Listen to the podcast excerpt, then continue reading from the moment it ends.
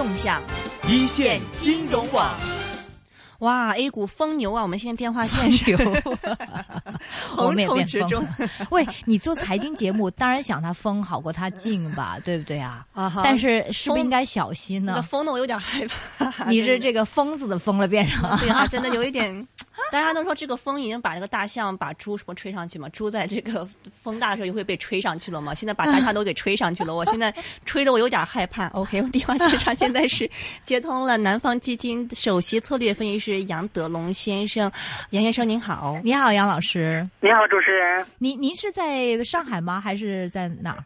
哎，我是在深圳。啊，深圳啊嗯！刚才我是跟香港的一个基金经理聊天嘛，我说：“哎，你今天怎么样？有没有买 A 股？”他说：“当然有了，我情愿光荣的死，也比 在香港闷死好。”他说：“我说你今天死了没有？”他说：“今天死了，已经 被人被人砍死了，在 A 股，啊他不够这个 A 股的股民来砍。他说这个炒那个 A 股期指嘛，如果上下波幅那么大，今天怎么波幅差不多六个 percent 呢？是吗？对，今天上证指数上下波动一百六十个点，确实是非常恐怖的。呃，这个也反映了呢，经过连续的上涨之后，呃，多空的分歧在加大。那么这段时间呢，因为金融、地产、石油石化这些超级大盘股的上涨，带动了指数呢连续上涨，从两千六百点一口气拉到了将近三千点。那这种情况之下呢，就累积了大量的获利盘，呃，获利盘呢也有这个呃及时兑现利润的这种要求，所以我们看到呢，最近几个交易日成交量放出天量，呃，每天的成交量超过了九千亿，而今天呢更是创历史的超过了一万亿。嗯这么大的一个成交量呢，一方面资金入市的意愿很活跃，另一方面也说明呢多空分歧在加大。呃，在一些资金拼命抢筹的时候呢，也有一些资金这个出逃。呃，我们从今天市场这个呃涨少跌多也可以看出来，呃，总共两千八百多只股票，有两千二百多只都是下跌的，嗯而指数呢是上涨了百分之一点多。嗯呃，这说明呢，很多人都是呃赚了指数不赚钱，多数投资者都是亏钱的。嗯。赚了指数不赚钱，就是那怎么样赚法？是买大盘股还是买这个期指啊来赚呢？呃，最近上涨肯定是买一些大盘蓝筹才能赚钱，但是小盘股都是下跌的。所以就是啊还是满仓踏空呢，是不是？还是满仓踏对，空，满仓踏空，是的，嗯，就股这民继续个买期指。的话风险也很大，因为波动很大，嗯所以有可能盘中就可以把你击穿了。所以就盘中的话，这个波动就可以让很多投资者这个股指期货亏钱。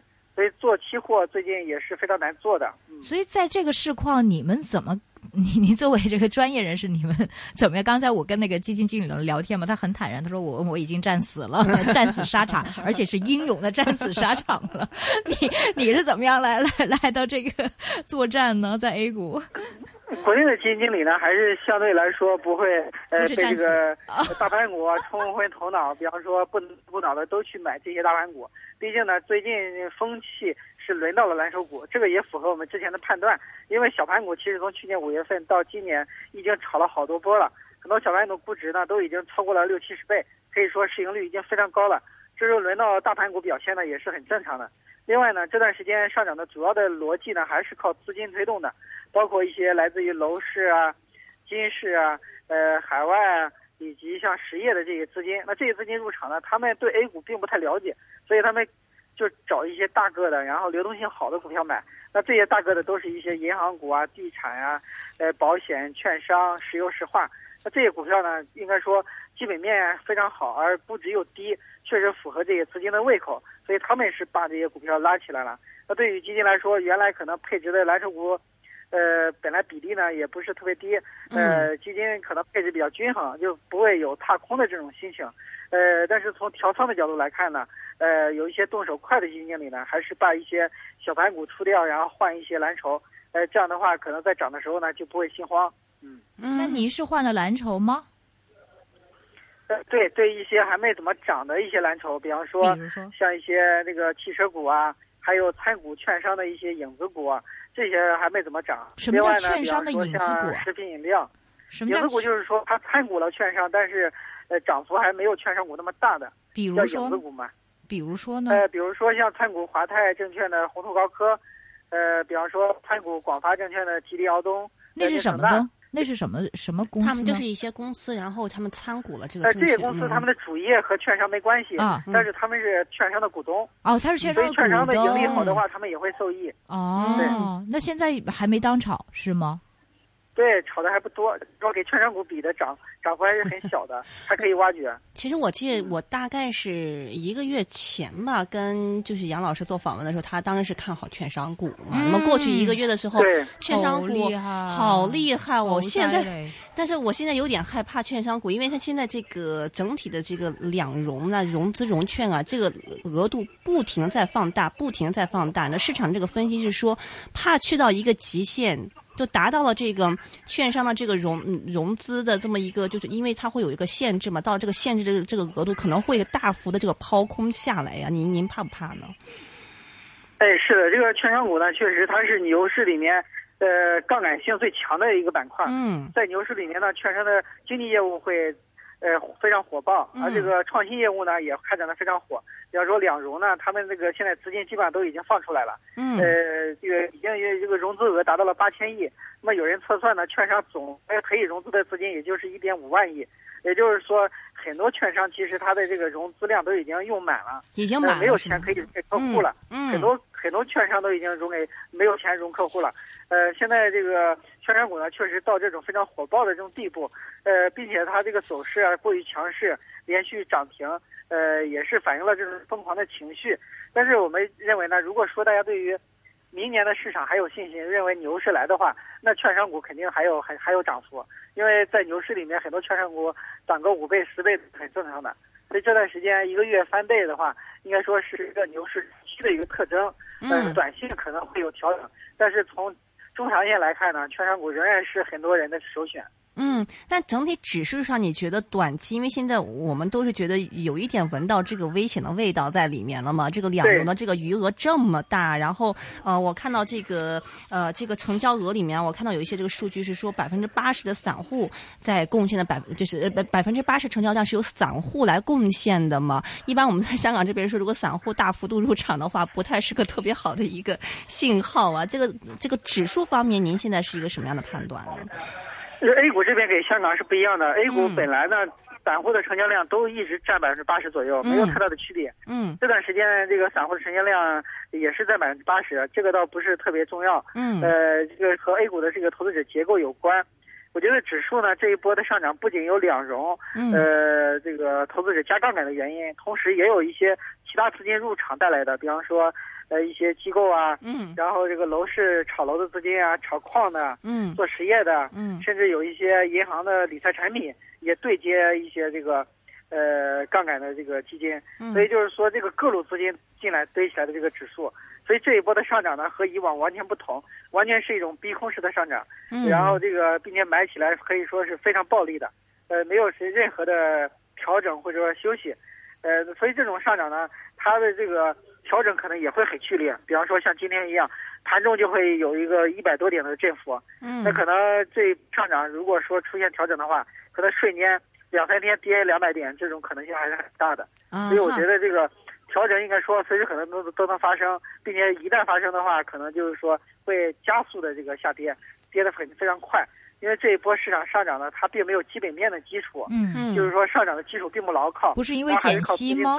不是因为减息吗？就是政策的改变吗？减息只能，我觉得减息只是一个催化剂吧。嗯嗯就像沪港通也是蓝筹股上涨的一个催化剂嗯，但是真正上涨啊还是靠这个资金的推动的。嗯嗯嗯，我们未未来这个调整比较剧烈的话，你有什么建议给投资者？我觉得对投资者来说呢，现在确实呃可以这个多看少动，因为这个行业呢也在轮动，就是说蓝筹股涨完之后呢，也有可能去转一些稍微小一点的股票，就是说这个轮动是会发生的。呃，如果说现在去追这种涨得过于猛的股票呢，有可能在高位接盘。呃，另外呢，你频繁换仓也可能造造成损失更大。比方说你换到了这些强势股，呃，等调整的时候，强势股可能会连续出现一两个跌停，那这样的话损失就非常大了。所以对投资者来说呢，如果说已经踏空了这个蓝筹股的行情，呃，那就认命了，就是说这一波上涨就相当于错过了。但是你不能说犯两个错误，相当于涨的时候呢踏空了，跌的时候呢又都在里面，相当于挨两个耳光，所以这时候可能还是 多看少动好一点。那倒是，这个我之前看到是路透社的有个报道说，中国银监会近日就商业银行理财业务监管办法征求意见，打算呢容许商业银行以理财产品的名义独立开立资金账户和证券账户等相关的户口，鼓励理财产品展开直接投资。我的问题是，以前的理财产品不可以直接投资在股市吗？现在才可以是？不可以的，就是银行的资金是严格限制进股市的，特别是贷款是不能进股市的。然后理财呢，它原来是有一些打擦边球，比方说银行理财可能帮一些信托啊发结构性产品，这个间接的进股市，但是理财是不能进股市的。那现在如果允许理财产品开账户的话，那说明已经允许一部分理财产品进入到股市了。这个其实呢，就相当于取消了理财产品的刚性兑付的条款。呃，让理财产品呢，它的收益是波动的，但是只要提股市，那这个收益率呢就很难保证，就可能亏钱。所以这样的话，理财产品的这个呃市风险很大场化程度会更高，对风险就大了。嗯原来大家的印象就是说买银行的理财肯定不会亏钱，嗯那现在的话，现在是有可能了，嗯，因为只要进入到股市，亏钱的可能性就大大增加了。嗯，但是对理财产品进入股市这个，呃，这个额度配置的这个比例有什么要求吗？现在还没有提具体的要求，因为它现在刚刚有一个指导性的纲领，对是允许，但是允许多少呢？这个还不一定，这个很难说啊。你像保险公司的话，是允许百分之三十的资金投入到股市类的产品，嗯百分之三十，但是不知道银行理财，我怀疑会更低，我估计也就限制在百分之十以内，甚至百分之五以内吧。否则嗯的话，这个风险是非常难控制的。，OK，明白。所以我们现在就是基本上，您的建议是多看少动，我们就是要要要要观望一下。然后这个投资的这个呃具体投资的这个板块方面，你是说建议我们多看看汽车，还有这个券商相关的股份，比如说是他们的股东的啊哈，股东是这个券商的股东，但是又不是真真正的券商，对不对？也可以关注一些题材投资，比方说最近在炒新经济板块啊，因为习主席也非常重视这个板块的开发。新经济这个也在这两年什么叫比较活跃新经济我觉得这个啊，京津冀啊，北京京、对北京、天津，然后河北，嗯嗯，对这三个省的开发一体化，这个嗯可能是近期的热点，也可以适当的关注。OK，这个板块毕竟是刚开始炒，也没有涨太多。有哪些的股份呢？呃，这个很多，比方说呃天津港啊、唐山港啊，呃对这些这个做港口的或者当地的一些地产公司，嗯。比方说这个华夏幸福，嗯。然后还有那个金隅股份啊这些，嗯那主要还是就是京津冀板块的一些个股吧。嗯，OK，对。好，跟北京、天津还有河北。河北、嗯，京津冀，相关的个股。下周的这个中央经济工作会议，您觉得会有什么样的这个投资方面启示吗？最后的几几对经济工作十秒钟想问会议呢，一嗯般是对明年的这个呃经济做一个部署，嗯。然后可能还是重点强调改革转型，嗯。所以可能有一些和改革相关的板块会活跃，比方说国企改革受益股啊、嗯土嗯地流转啊，嗯呃这些可能会受益。嗯，，OK，好的，非常感谢，是来自南方基金首席策略分析师杨德龙先生，杨老师啊，今天给我们分析下 A 股方面的这个情况。那么疯牛来临，大家稍微小心一点了。谢谢你，杨老师，谢谢。谢谢，拜拜嗯好的拜拜，不客气，再见。透析投资价值。掌握经济动向。